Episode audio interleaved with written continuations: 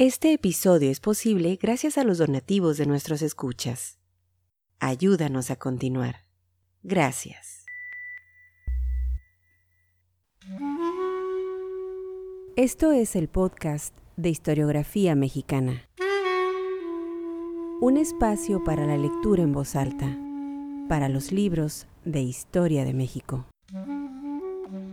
Conduce Pedro César Beas.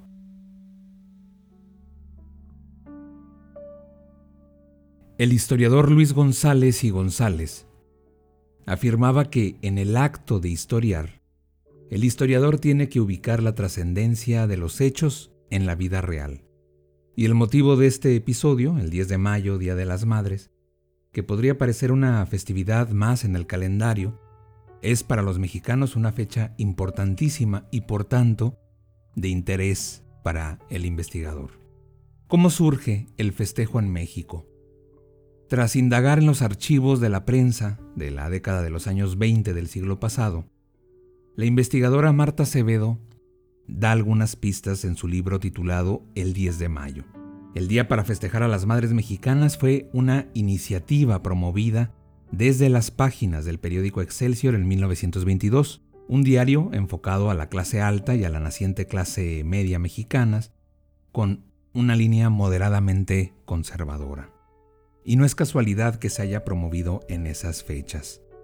Hay que recordar que para entonces el incipiente movimiento feminista mexicano, que desde 1916 venía haciendo ruido ya en el sureste de México, hablaba de la emancipación de la mujer y de sus derechos. Una de las lecturas que se le puede dar al origen de este festejo es el discurso político.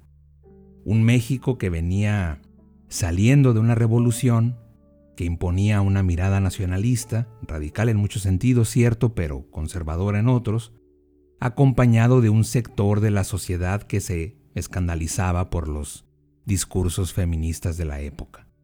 Excelsior, entendiendo bien a su público, lanzaba la propuesta para el festejo y pintaba a la madre mexicana como esa mujer abnegada, sacrificada y heroica.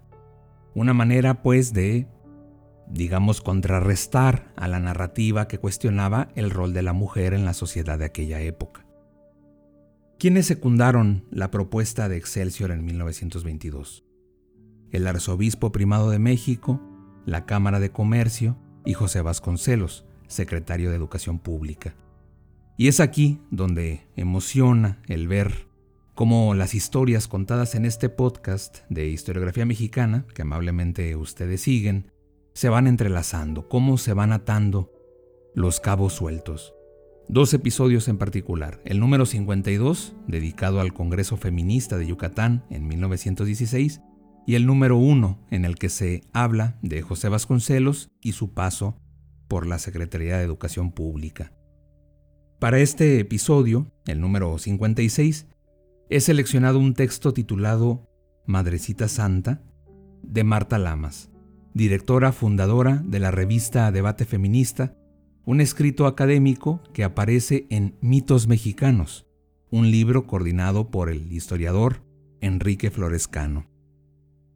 Sean bienvenidos al podcast de historiografía mexicana.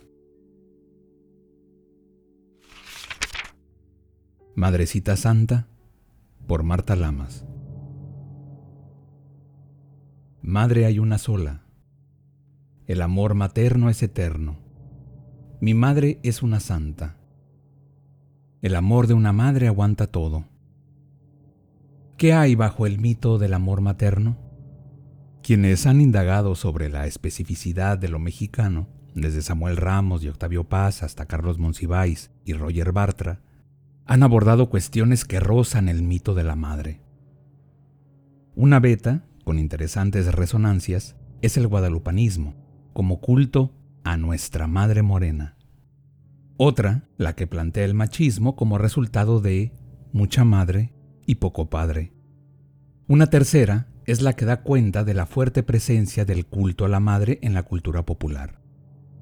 Carlos Monsiváis ha señalado que la cifra de las películas mexicanas producidas entre los años 40 y los 50, que propositivamente tocan el tema de la madre, ronda las mil. Estas producciones visuales, vistas por millones de mexicanos, siguen alimentando la idealización de la Madrecita Santa. Sin embargo, estas interpretaciones no dan elementos suficientes para explicar el crecimiento del mito de la Madrecita Santa, tan presente en la cultura mexicana. Para comprender la fuerza que ha ganado el mito, hay que interrogarse sobre qué está encubriendo la avalancha discursiva y comercial que exalta la maternidad. Marta Acevedo da una pista al mostrar cómo en México la celebración del Día de la Madre estuvo vinculada a una manipulación política deliberada frente al incipiente movimiento feminista mexicano. El proceso social yucateco, generado por la Revolución Mexicana, alentó un movimiento feminista que realizó su primer congreso en Yucatán en 1916.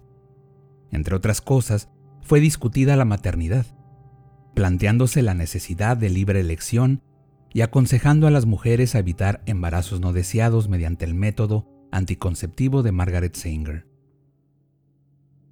A principios de 1922, cuando comienza a gobernar Felipe Carrillo Puerto, se realizan varios actos públicos de la Liga Central de Resistencia del Partido Socialista del Sureste. Grupos feministas hablan por todo el Estado sobre la emancipación de la mujer y sus derechos. Las conferencias son traducidas al maya y se establecen comités feministas en varios lugares. Las críticas al pueblo yucateco, en especial a sus mujeres, no tardaron. En marzo y abril de 1922, varios periódicos locales emprenden una campaña contra las feministas y sus propuestas inmorales para evitar la procreación. En este contexto, Excelsior retoma la celebración norteamericana del Día de la Madre y convoca en 1922 a un festejo igual, con el apoyo decidido de Vasconcelos, entonces secretario de Educación Pública, del Arzobispo Primado de México, la Cruz Roja y las cámaras de comercio. Las propuestas feministas quedan enterradas bajo la avalancha propagandística que exalta la maternidad tradicional, prolífica, sacrificada y heroica. De 1922 a 1968, Excelsior organiza festivales populares en el Día de la Madre, donde participan figuras artísticas de primer orden. Agustín Lara, quien declara, Todos llevamos un altar para nuestra Madre, iluminado con la llama votiva del amor y la admiración. Pedro Vargas dice, más que de la garganta, saldrán del corazón las palabras para depositar mi homenaje a sus pies. También parte de Excelsior la iniciativa, en 1927, de construir un monumento a la madre, que el presidente Miguel Alemán inaugura en 1949. Dicho monumento lleva el lema, a la que nos amó antes de conocernos. El mito a la madre es el mito de la omnipotencia materna, surgida del amor incondicional, de la abnegación absoluta y del sacrificio heroico. Al explorar la psicología de las motivaciones del mexicano, Santiago Ramírez considera que la carencia de la figura paterna es determinante en la construcción del machismo. Según él, en ese proceso, la madre aparece refugiada en el martirio masoquista de la abnegación. Como siempre sucede, el mito recoge cuestiones reales. Las madres sí suelen ser abnegadas, generosas y amorosas, y también encubre aspectos negativos o contradictorios. Si desmitificamos la imagen de la Madrecita Santa, encontramos a madres agotadas, hartas, golpeadoras, ambivalentes, culposas, inseguras, competitivas o deprimidas. El mito de la madre no registra las aberraciones, crueldades y locuras que muchas madres, sin duda víctimas a su vez, ejercen contra sus hijos. El mito del amor materno encubre las motivaciones hedonistas, oportunistas, utilitaristas e interesadas de madres pasivas, insatisfechas, locas, crueles, narcisistas o simplemente desinteresadas en el hijo. El deseo natural de tener un hijo puede ser el deseo de reafirmar la propia femineidad, de rejuvenecer, de unirse a un compañero, de llenar el hueco dejado por hijos mayores, de asegurarse una vejez acompañada. Sibila Leramo se pregunta, ¿por qué adoramos en la maternidad el sacrificio? ¿De dónde ha llegado hasta nosotros esta inhumana idea de la inmolación materna? De madre a hija durante siglos se transmite la servidumbre. El sufrimiento aparece como elemento indispensable del amor materno, como si los dolores del parto marcaran la maternidad para siempre, como una vivencia dolorosa. A pesar de los elementos que articulan la figura materna como omnipotente, el mito favorece una mentalidad victimista que homologa maternidad, amor, servicio, victimización.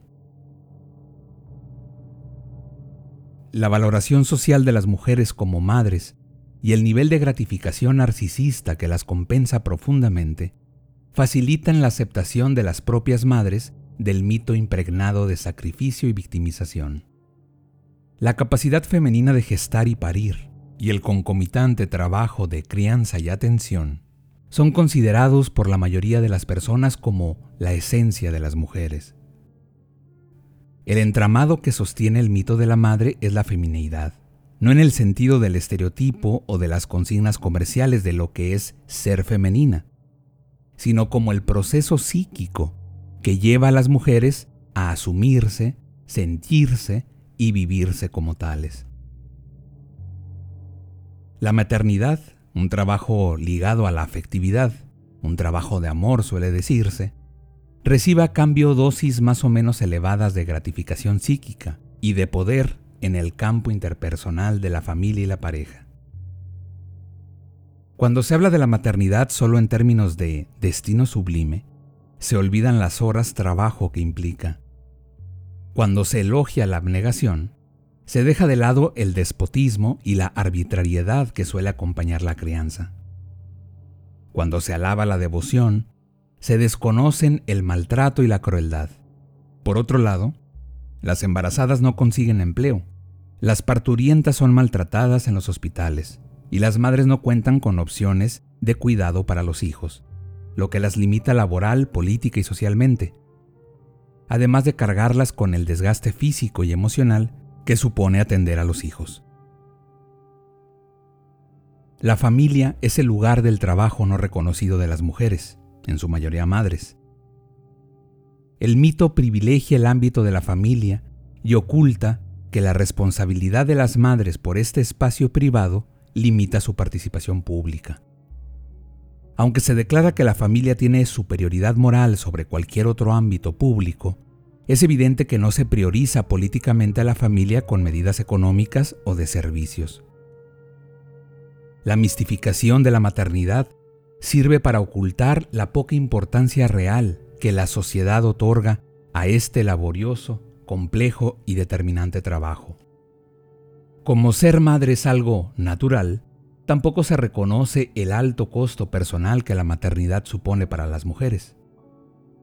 La maternidad hace vivir a las mujeres de manera simultánea una subordinación a los poderes establecidos en la sociedad y el disfrute de un poder casi total sobre los hijos. El atrapamiento de las madres en lo privado tiene como consecuencia la pérdida del ejercicio de su ciudadanía y de poder político. Pero este sacrificio no es gratuito, tiene un precio y les cobra muy caro a las criaturas la exclusión social de sus madres. Rosa Cole señala que la maternidad está urdida en una trama de posesión y de dominio, pues ha sido tan fácil, tan natural para la madre confundirse y creer que ella verdaderamente posee a sus hijos. Se engendran en su vientre, maman de sus pechos, la necesitan constantemente, ¿cómo no va a creer que son suyos? Esta situación vuelve a la mujer más propensa que el varón a caer en la trampa de los hijos. Cole concluye que, si la mujer ejerciese más plenamente su poder como individuo, no necesitaría entrar en el juego nefasto que logra el dominio a través de la entrega. El poder sobre los hijos y la dependencia de estos se nutre de su constante carácter de surtidor. Cole apunta a la salida feminista.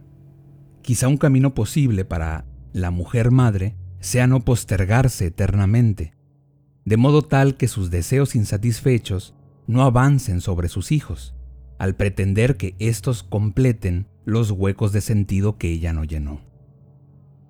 En ese sentido, coincide con la literatura psicoanalítica, que plantea que la dedicación exclusiva de las madres no favorece la salud mental de los hijos, sino que al contrario, los carga de problemas. Desconstruir el mito de la Madrecita Santa es una urgente tarea política. Para ir desarmando el discurso que plantea la maternidad como vocación natural de las mujeres o como esencia de la feminidad, hay que parafrasear a de Beauvoir. No se nace madre, se llega a serlo. El desmoronamiento del mito de la Madrecita Santa debería llevar, pues, a una reflexión de una nueva forma gozosa, compartida y responsable de tener y criar hijos. Dejar de considerar la maternidad como sinónimo de altruismo y empezar a considerarla como un hecho amoroso que requiere para poder ejercerlo a plenitud de un paso previo, el amor de la mujer a sí misma, el amor propio de las mujeres en los términos que apunta Fernando Sabater, como una inspiración ética que funda un sujeto responsable de sí mismo. Es un requerimiento para enfrentar al victimismo, el dominio o la sobreprotección que envenenan el ejercicio tradicional de la maternidad.